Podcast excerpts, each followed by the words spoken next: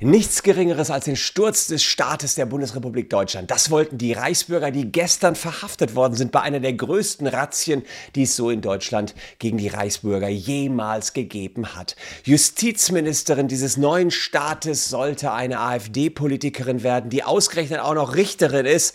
Naja, und ein ja, Mensch aus dem KSK, Kommando Spezialkräfte, Umfeld sollte Militär und Polizei leiten. Es war also alles geplant und vor allen Dingen, man hatte sich bewaffnet, um unsere Republik umzukrempeln und das Parlament zu stürmen. Aber ja, die Reichsbürger, die haben sich ordentlich vertan, denn sie sind schon lange beobachtet worden. Ich zeige euch auf, was da genau geplant war, wie nah wir vor einem Staatsstreich in Deutschland waren, ob das alles nur Spinner waren. Und ich sage etwas dazu, äh, was den Reichsbürgern jetzt droht.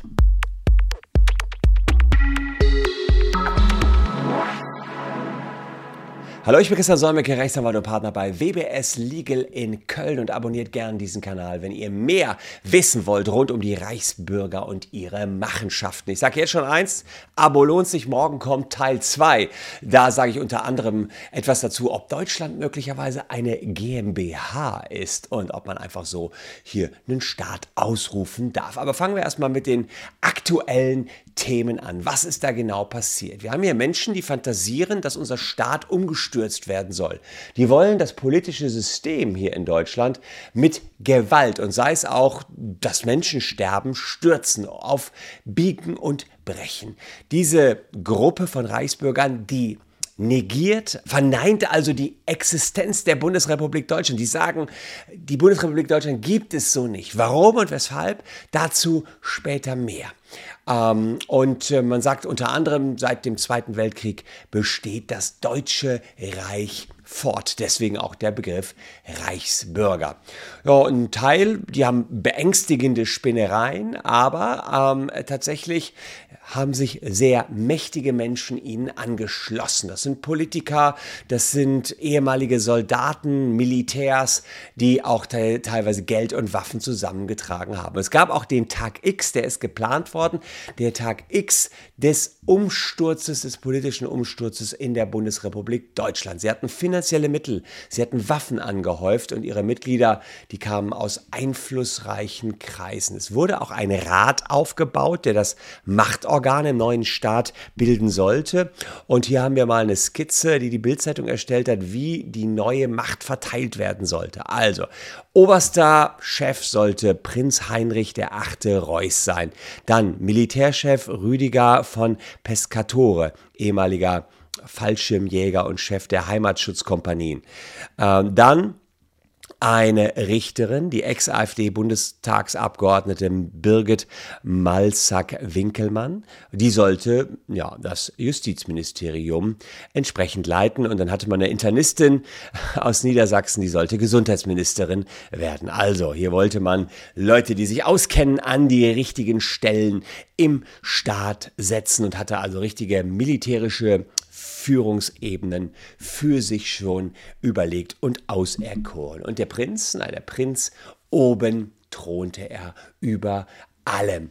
Dieser Prinz, der äh, war ein Bekannter, der äh, tatsächlich in der Vergangenheit schon häufiger in der Reichsbürgerszene aufgetaucht ist. Er ist sozusagen die prominenteste Person, Prinz Heinrich Reuß VIII., 71 Jahre alt, Immobilienunternehmer, Golfclubgründer mm, und wohl mit gewissen Geldproblemen ausgestattet. Hier seht ihr ihn. Ah, da hat die Postillon, hat Postillon noch äh, einen Witz über ihn gemacht. Entwarnung, Reichsbürger planten nur bewaffneten Umsturz, hatten aber nicht vor, sich irgendwo festzukleben, mit der Anspielung darauf, dass gerade solche Razzien nur gegen Klimakleber äh, durchgeführt werden. Also der Prinz hier, da ist er, wird festgenommen und ein schönes Foto wurde auch noch von ihm gemacht. Das Adelshaus Reuß, das herrschte bis 1918 über die Gebiete Thüringen und hat dort auch einige Schlösser im Osten. Und eins davon, das gehört eben Prinz Prinz Heinrich, ähm, der hat das als Ort für die Reichsbürgertreffen genutzt. Ja, schon seit einigen Jahren äh, meint er, im Fürstentum Reuß war alles besser und er möchte eben dort wieder ein Deutsches Reich entsprechend ausrufen. Er hat viele antisemitische Äußerungen getätigt, Verschwörungsmythen streut er und der Mann erfüllt das komplette Programm der Reichsbürger Szene. Der restliche Teil seiner adligen Familie hat mit ihm gebrochen, will nichts mehr mit ihm zu tun haben, sagt, es ist ein verwirrter alter Mann und er hat den Familienverbund schon vor 14 Jahren gelassen, verlassen und sich mittlerweile eben der Reichsbürger Szene zugewandt. Aber es gibt auch Befürworter in seiner Heimatgemeinde Bad Lobenstein. Da hat der Bürgermeister im August eine Rangelei losgetreten, nachdem ein Reporter eben diesen Prinzen auf die Unterstützung der Reichsbürgerszene angesprochen hat. Also auf lokaler Ebene zumindest hat der Prinz auch Unterstützer. Und die Behörden, die gehen davon aus, dass er der Kopf des neuen Staates gewesen wäre. Hat Verbindung nach Russland. Man kann aber nicht sagen, dass die russischen Behörden ihn hier irgendwie unterstützen würden. Er hat auch eine Webseite, die ist eigentlich relativ nichtssagend. Büro Prinz Reuß. Und da gibt es jetzt nicht ganz so viel zu sehen. Es steht also hier Koordination geschäftlicher Interessen. So.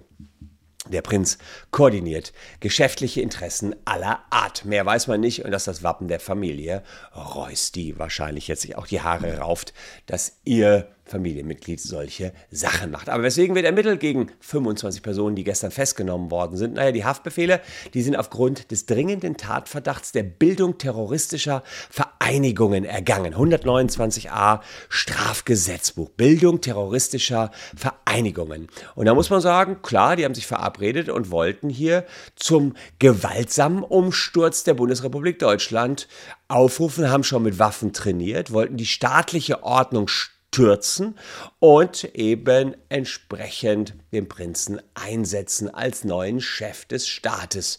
Sie wollten Gemeinden beseitigen, Kreise und Kommunen beseitigen. Und deswegen kann man äh, auch sagen, da sie alles in Kauf nahmen, um zu ihrem Ziel zu kommen, kann man auch sagen, dass die Vereinigung gegründet war auch Morde und ein Totschlag. Also insofern muss man hier sagen, ja, das ist eine terroristische Vereinigung, wie sie im Buche steht. Und nach Absatz 4 kann man sehen, was dem Rädelsführer, dem Prinzen hier droht. Gehört der Täter zu den Rädelsführern oder Hintermännern, so ist in den Fällen Absatz 1 und 2 Freiheitsstrafe nicht unter drei Jahren, Fällen Absatz 3 auf Freiheitsstrafe von einem Jahr bis zu zehn Jahren zu erkennen. Also der Prinz dürfte bei einer Verurteilung so schnell nicht mehr aus dem Gefängnis rauskommen. Neben dem Prinzen auch Rüdiger von Pescatore, einer der Rädelsführer. Er sollte den militärischen Arm führen. Er war in den 90er Jahren Kommandeur des Fallschirmjägerbataillons 251, aus dem 1996 das Kommando Spezialkräfte hervorgegangen ist. Also ein erfahrener Kämpfer, der unser neues Militär leiten sollte. Die Frage ist, ob auch Hochverrat schon im Spiel war.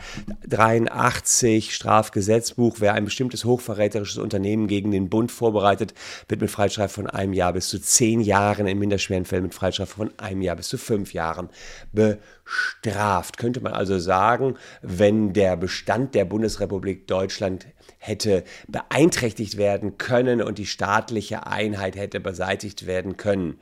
Ja, also die waren wohl noch sehr, sehr weit davon entfernt, den Staat zu kippen, aber geplant hatten die das natürlich und war jedenfalls deren Ziel, hier künftig die Macht in Deutschland zu übernehmen. Schauen wir mal einen Blick auf die neue Justizministerin des Staates, die vorgesehen war. Das ist die festgenommene ehemalige AfD-Bundestagsabgeordnete und Richterin Birgit Malsack-Winkelmann.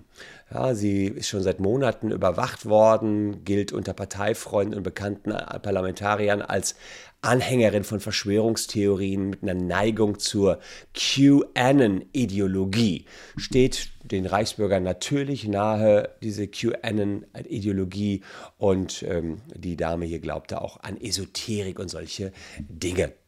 Äh, hier sieht man die Richterin, die äh, hier die Justizministerin werden sollte, jetzt allerdings äh, im Gefängnis sitzt bzw. verhaftet worden ist. Besonders brisant natürlich, dass eine aktuelle Richterin eine Verfassungsfeindin ist. Also dass wir ja, Richter hier haben, die verfassungsfeindlich unterwegs sind und im März 2022 ist sie ans Landgericht wieder zurückgeklärt in Berlin. Die, Berliner Justizverwaltung war erst im Oktober mit ihrem Vorhaben gescheitert, die Richterin auszugrenzen, wegen auszugrenzender und herabsetzender Kommentare gegenüber Geflüchteten vorzeitig in den Ruhestand zu versetzen. Hintergrund war, dass diese Kommentare in ihrer AfD-Zeit ge, äh, passiert sind und deswegen konnten sie, äh, sie da als äh, Bundestagsabgeordnete unabhängig gewesen in dem, was sie äußert. Hm, deswegen waren die Aussagen grundrechtlich geschützt und konnten nicht zur ja, Ausscheidung aus dem Richterdienst genutzt werden. Allerdings habe ich äh, mittlerweile Neuigkeiten bekommen bezogen auf diese Richterin heißt es, das Disziplinarverfahren gegen die Richterin ist mittlerweile eingeleitet worden. Also schlimm genug, dass äh, sie noch im Dienst ist, aber mittlerweile ist immerhin ein Disziplinarverfahren eingeleitet worden gegen diese AfD-Politikerin, die mal im Bundestag als Abgeordnete saß, nunmehr nur noch Richterin ist. Man hat die also, man kriegt Richter, die sind sehr unabhängig in Deutschland, kriegt man einfach schwer los. Allerdings muss man sagen, wenn Richter unsere freiheitliche, demokratische Grundordnung stürzen wollen, dann sicherlich schon. Bislang war es bei ihr allerdings so, dass man diesen Sturz der Grundordnung überhaupt nur aus Reden des Bundestages heraus hören konnte. Aber diese Reden sind eben grundrechtlich geschützt und die konnten nicht verwendet werden, um sie aus ihrem Richterdienst raus rauszuwerfen. Ja, und ähm, nach ihrer Festnahme ist sie jetzt erstmal aus der Zivilkammer ausgeschieden und kommt erstmal nicht an neue Verfahren ran. Das heißt, sie kann jetzt hier auch kein Recht sprechen. Noch am selben Tag gestern ist der Geschäftsverteilungsplan in Berlin per Eilverfügung entsprechend auch geändert worden. Jetzt muss man eben zusehen, wie man sie ganz aus dem Amt rauskriegt. Hochgefährlich ist natürlich, dass hier die Reichsbürger an Waffen rangekommen sind. Es gab diese Problematik schon mal im Jahr 2016 bei einem Polizeieinsatz in Georgsmünd. Da wollte das SEK ähm, nach dem Entzug der Waffenbesitzkarte beim Reichsbürger 31 Waffen beschlagnahmen. Der hat dann um sich geschossen, drei Polizisten wurden verletzt, einer davon starb. Und dann sind diese Reichsbürger in der Wahrnehmung ganz anders wahrgenommen worden. Früher nur Spinner und jetzt hat man denen was zugetraut. Sie hatten einen Polizisten getötet. Und dann wurde immer gesagt, naja, eigentlich dürfen die gar keine Waffenerlaubnis bekommen, weil sie eben unseren Staat stürzen wollen und das ja, zeigt ja, sie haben die nötige Zuverlässigkeit nicht, um Waffen zu besitzen.